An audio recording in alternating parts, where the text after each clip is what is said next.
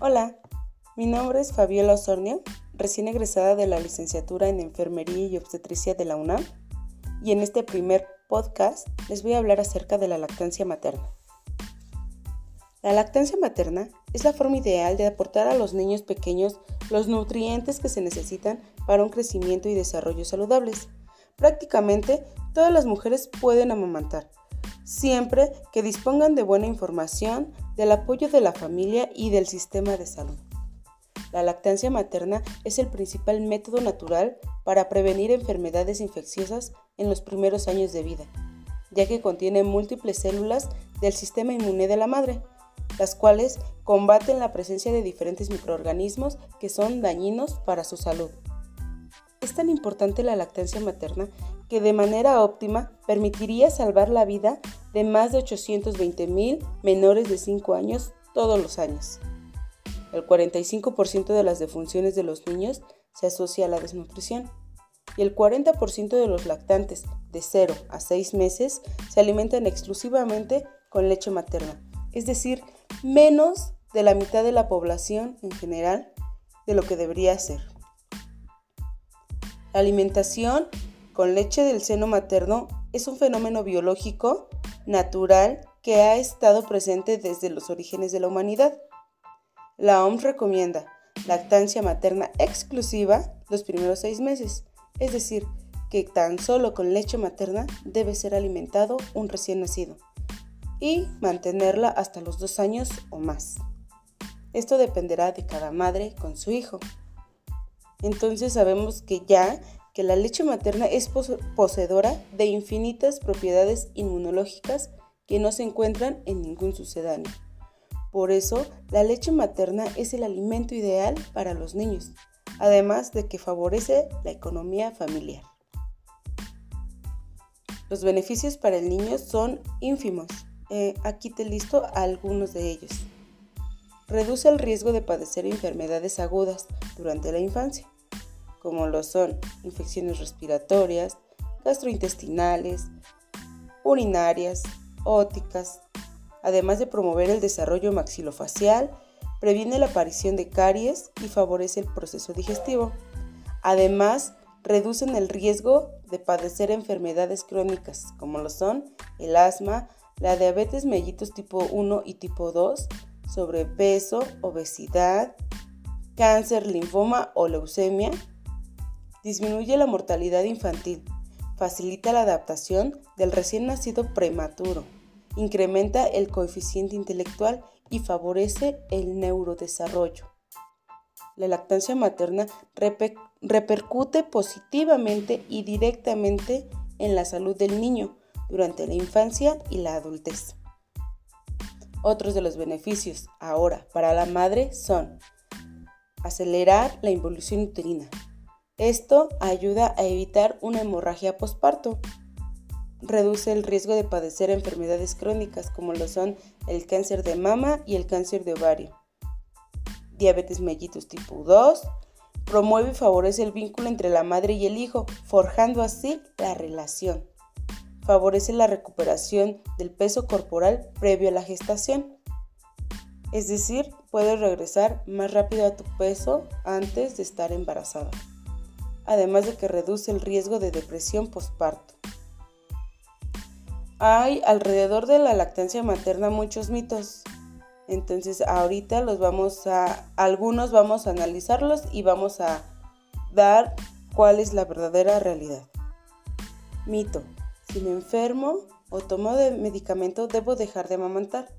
En realidad, la mayoría de los medicamentos y enfermedades son compatibles con la lactancia materna no hay problema en seguir amamantando.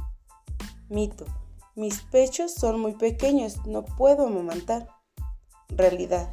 El tamaño de las glándulas mamarias no influye en la lactancia materna. Es decir, que si tus pechos son chicos o son grandes, no va a influir en la cantidad de leche materna. Eso no tiene nada que ver en el tipo de cantidad. Mito. Si fumo lejos de mi hijo, el humo no le afectará. Realidad. En realidad, sí. El contenido del cigarro se transmite por la leche materna.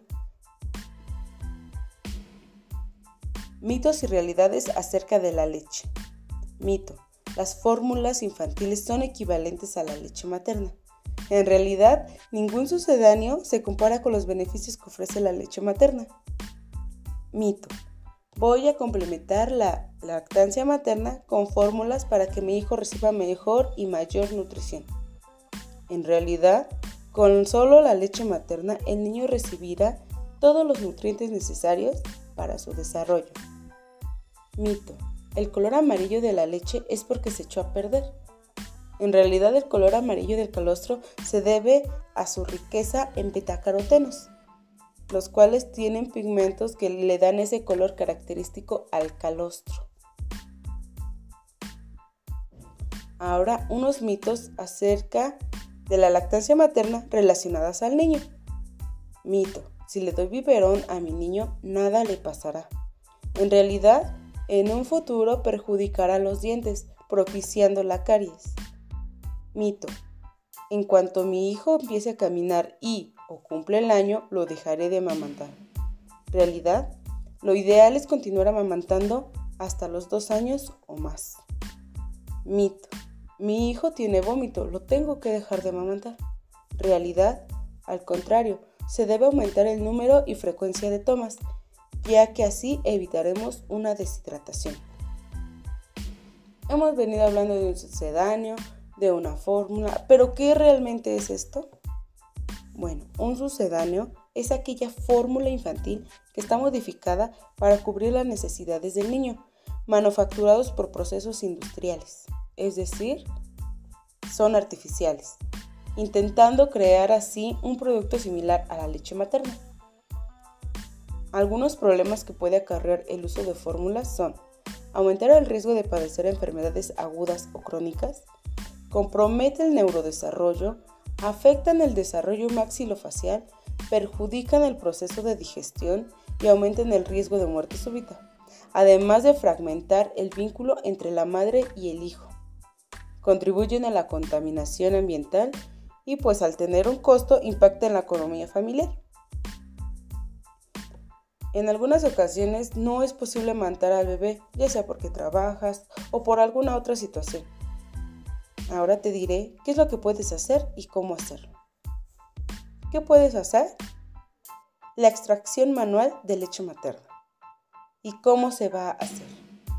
Antes que nada, debes lavarte las manos con agua y jabón debes tener a la mano un frasco de vidrio, el cual deberás poner a hervir junto con agua en un recipiente para de esta manera tratar de esterilizarlo. Seleccionar el pecho.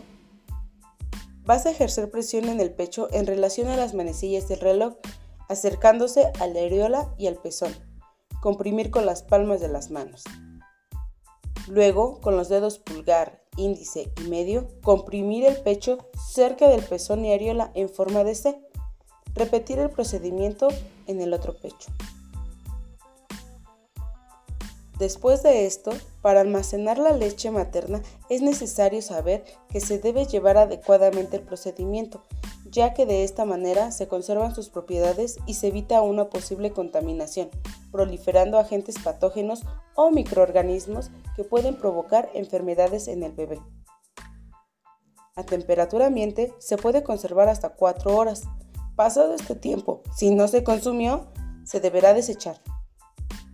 En refrigeración, dura al menos 4 días. Pasado este tiempo, si no se consumió, deberás desecharla. Dentro del congelador dura hasta 6 meses. Para descongelar, se bajará a refrigeración o a baño María, el cual es un procedimiento donde se pone agua a calentar en un recipiente y dentro se coloca el envase de la leche materna. Es importante no ponerla a fuego directo y recibir y revisar la temperatura adecuada para el recién nacido y así evitar algún accidente. Otro dato importante es que una vez que se descongela la leche materna no se debe volver a congelar y tratar de consumirla en máximo 24 horas. Y si no se termina, de igual manera habrá que desecharlo. Amamantar no es fácil, pero todas las madres que quieren hacerlo, pueden hacerlo. Muchas gracias.